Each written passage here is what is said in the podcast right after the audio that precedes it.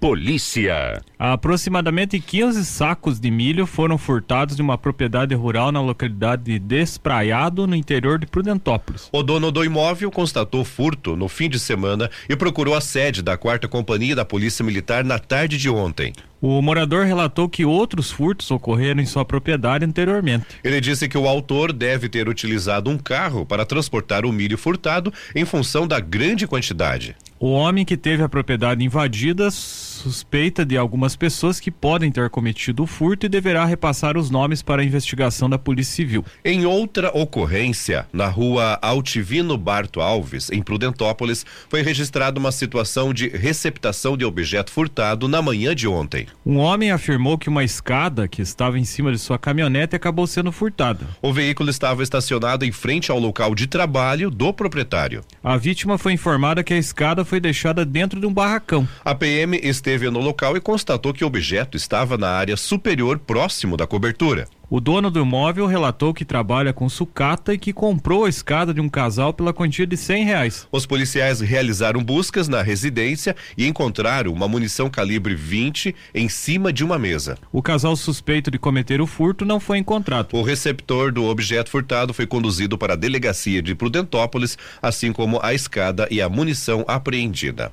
Noticiário local. Com o objetivo de despertar o, no público sensações e sentimentos por meio da contemplação de fotografias, bem como incentivar a preservação do meio ambiente, a fotógrafa Ingrid Ditzel Felchak desenvolveu a exposição Cores da, Nature, da Natureza. Em Irati, a mostra será lançada na Casa da Cultura, Fundação Edgar e Egas Andrade Gomes, com a abertura a ser realizada na sexta-feira a partir das 19 horas. A mostra que permanecerá ao longo de 30 dias na Casa da Cultura está dividida em três fases, sendo elas água, fauna e flora. Abre aspas. As três últimas fotografias nos questionam. Se não protegemos o meio ambiente, o que nos restará? Enfati, fecha aspas, enfatiza a artista que nasceu em Prudentópolis e atualmente reside em Ivaí, município que já realizou esta exposição, que impressionou pela pura, pela apurada técnica aliada a um olhar atento e cuidadoso. A exposição apresenta 44 fotos no tamanho 30 por 45 centímetros, remolduradas, e mais 11 quadros fotográficos em tamanho maior, sendo 10 no tamanho 84 por 59 centímetros e um no tamanho 69 por 40 centímetros. Além de seu trabalho na fotografia, Ingrid também conta com uma extensa e reconhecida produção na área literária, já tendo sido premiada com o primeiro lugar no Paraná e quinto lugar no Brasil no concurso nacional de textos populares. Esse concurso é denominado Negro na Sociedade Brasileira, promovido pela Fundação Educar. Ingrid é graduada em Letras pela Faculdade de Educação, Ciência e Letras de Irati, uma das instituições que deu origem à atual Unicentro. Ela também concluiu a especialização em língua portuguesa e participou da disciplina isolada de fotografia publicitária pelas faculdades Ponta Grossa. A fotógrafa também é uma das fundadoras da Academia de Letras, Artes e Ciências do Centro-Sul do Paraná, LACTS, ocupando a cadeira número 13 que tem como patrono Silvio Francisco Ribeiro, que já é falecido, autor dos hinos oficiais dos municípios de Irati e de Ibituva. Noticiário local.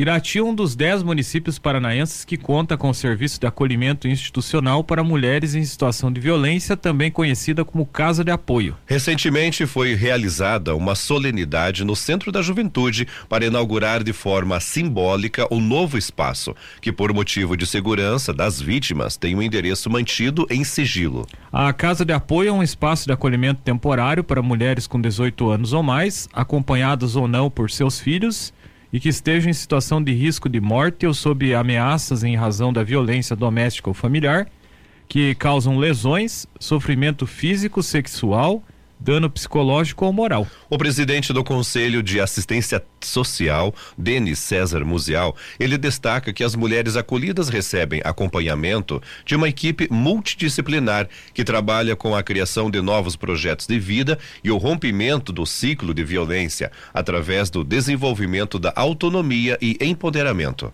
Abre aspas. Em Irati existe uma demanda considerável de mulheres que precisam desse apoio, sendo que a maioria dos casos são de violência psicológica e ameaças. Fecha aspas, explica Denis. Segundo ele, o encaminhamento da vítima pode ocorrer através do Poder Judiciário, Delegacia de Polícia, Patrulha Maria da Penha, Centro de Referência em Assistência Social, o CRAS, Centro de Referência Especializado em Assistência Social, o CREAS, que são órgãos que integram a rede de proteção. Irati conta com duas casas de apoio para acolhimento de mulheres vítimas de violência, sendo que a nova unidade pode receber até 10 pessoas simultaneamente. O espaço também tem acomodações para as cuidadoras.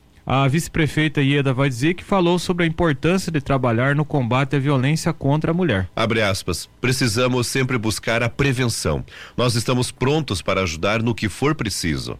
São somente 10 casas de acolhimento no Paraná e nós temos em Irati o que representa um avanço. Elas não estão sozinhas. Fecha aspas. A, a procuradora da mulher na Câmara de Irati, a vereadora Vera Gabardo, também esteve presente e falou sobre o acolhimento às vítimas e o trabalho dos profissionais da assistência social. Abre aspas. Eu vi o trabalho do, dos profissionais da assistência social. O que vocês fazem é valioso e ao mesmo tempo tem eh, tempo perigoso, porque estão enfrentando o agressor. Que vocês continuem defendendo as mulheres que são vítimas de violência. Fecha aspas.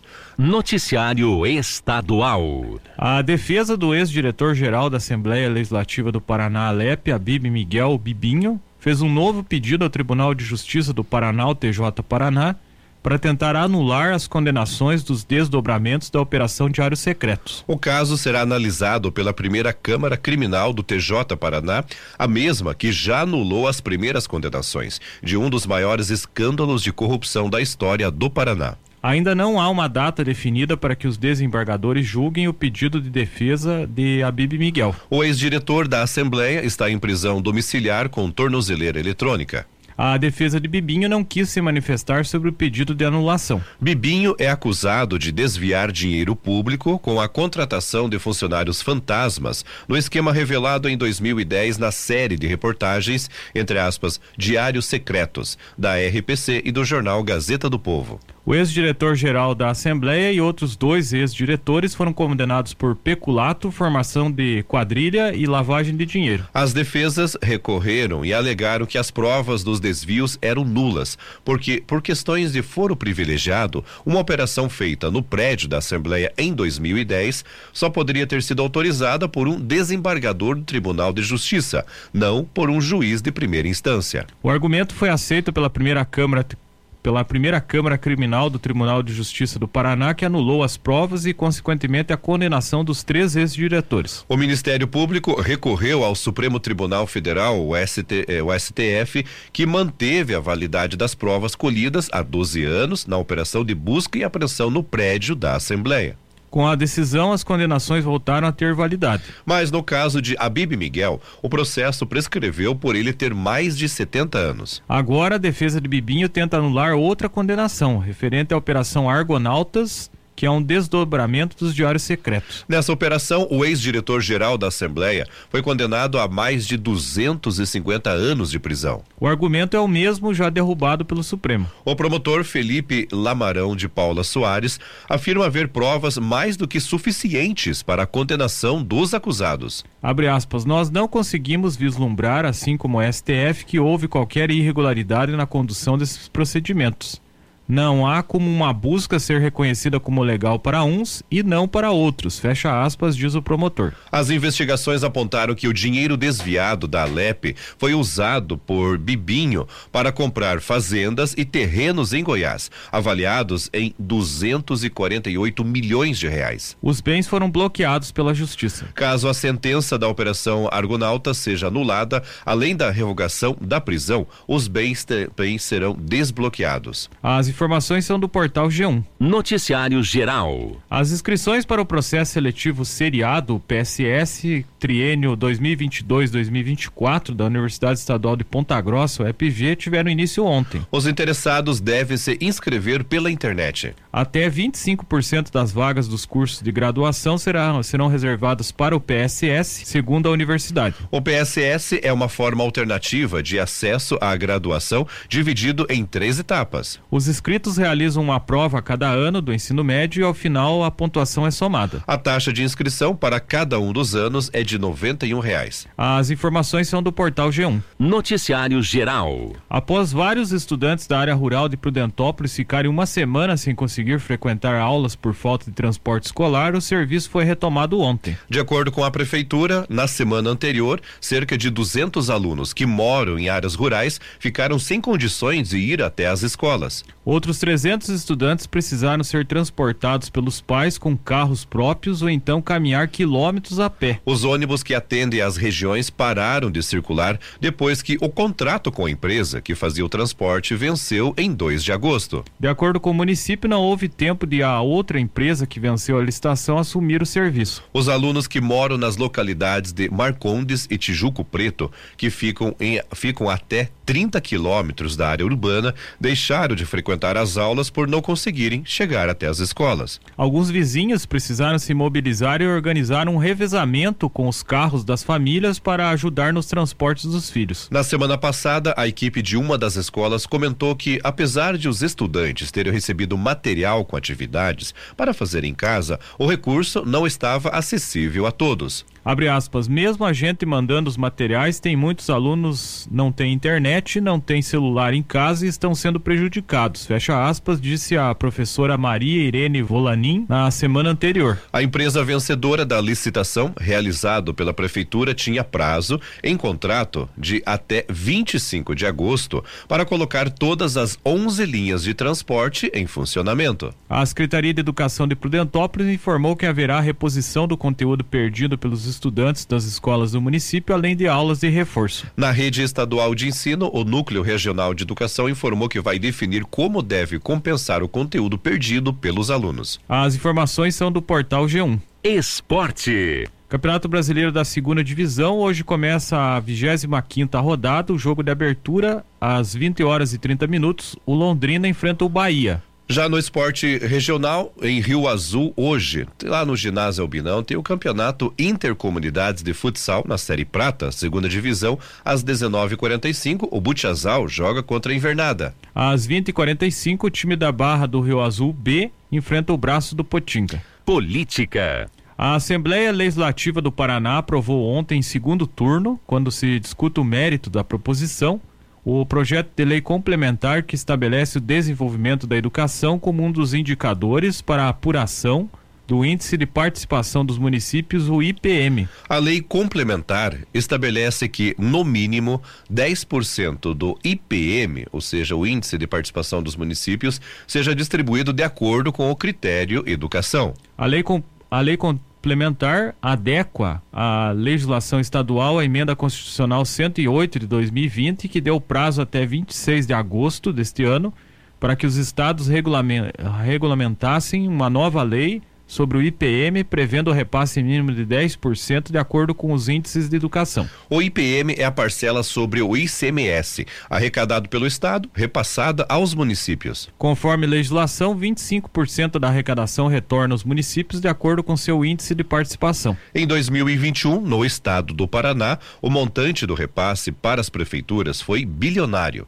de 9 bilhões e 559 milhões de reais. Pelo critério atual, as cidades têm direito direito a 75% da arrecadação sobre as operações realizadas em seu território, pertinentes à circulação de mercadorias e à prestação de serviço. Os outros 25% são repassados a todos os municípios por critério definido na legislação estadual.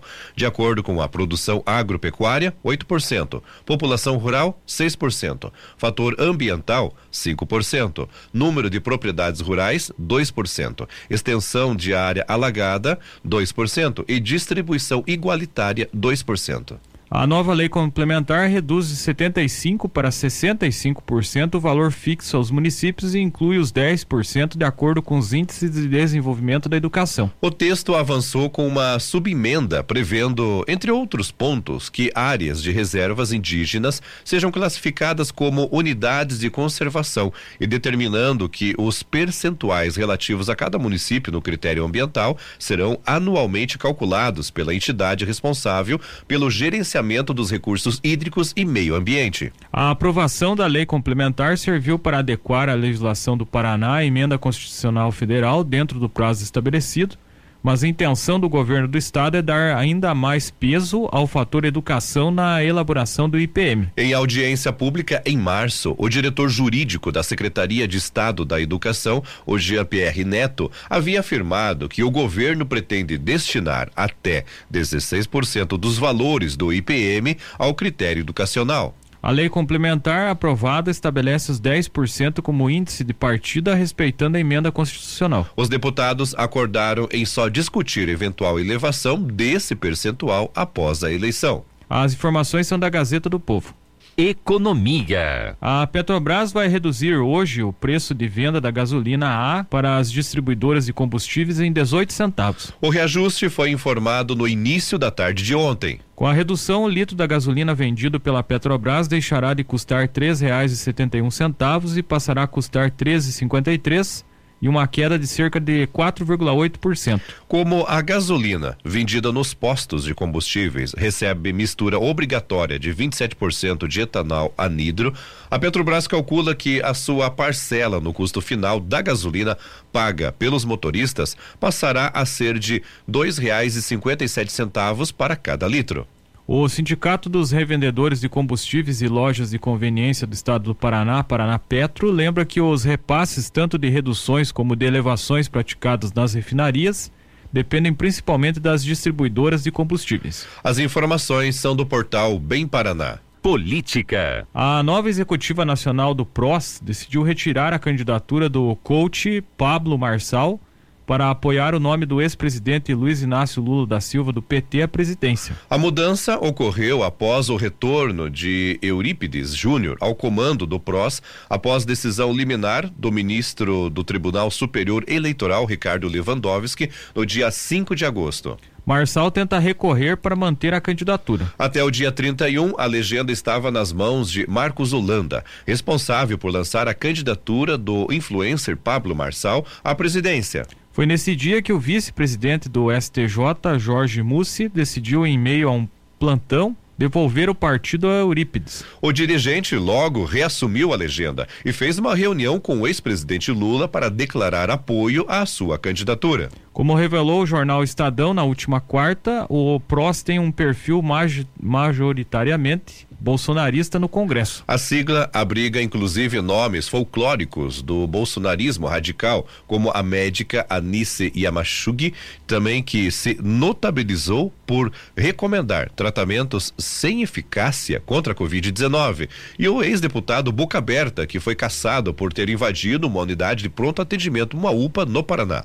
O PROS foi oficializado em 2013 e já apoiou a reeleição de Dilma em 2014 e a candidatura de Fernando Haddad a presidente em 2018. As informações são do jornal Estadão. Noticiário Geral. Cerca de 3, 325 mil taxistas foram cadastrados pelas prefeituras do país para receber o benefício emergencial Bem Taxista. Desse total, 290 mil não possuem pendências, o que os coloca como habilitados para receber essa compensação concedida até dezembro, com o objetivo de amenizar os efeitos do alto preço de combustíveis e derivados para esses profissionais. Os números ainda não fechados foram apresentados ontem pelo ministro do Trabalho e Previdência, José Carlos Oliveira, em coletiva para esclarecer eventuais dúvidas sobre este benefício e sobre o auxílio caminhoneiro concedido pelo mesmo motivo a motoristas autônomos. No caso dos transportadores autônomos, o governo trabalha tendo como referência a base de dados da Agência Nacional de Transporte Terrestre, a NTT, segundo a qual há, no país, pouco mais mais de 848 mil caminhoneiros. O valor mensal máximo dos dois benefícios é de mil reais. O ministro lembrou que esse valor pode ser reduzido, caso a demanda seja maior do que a projetada, de forma a ultrapassar o limite orçamentário de 7,4 bilhões de reais. O ministro comentou que houve casos de prefeituras que não enviaram o cadastro de taxistas, entre aspas, por questões ideológicas. Não foi uma coisa, abre aspas, não foi uma coisa alarmante, mas aconteceu. Fecha aspas, ponderou sem detalhar quais teriam sido essas prefeituras. O auxílio emergencial voltado a taxistas começará a ser pago hoje em seis parcelas de mil reais. As parcelas de julho e agosto serão pagas juntas e a terceira parcela será paga em 30 de agosto.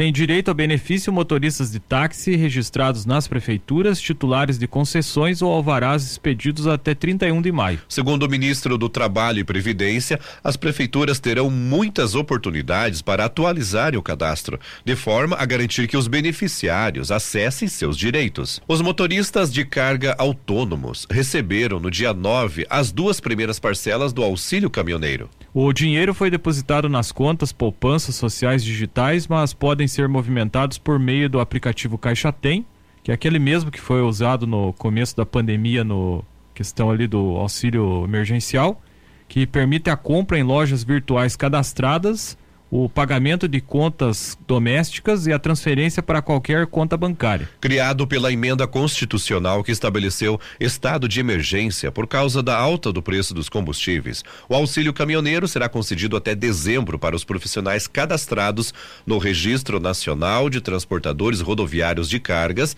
da ANTT, até 31 de maio deste ano.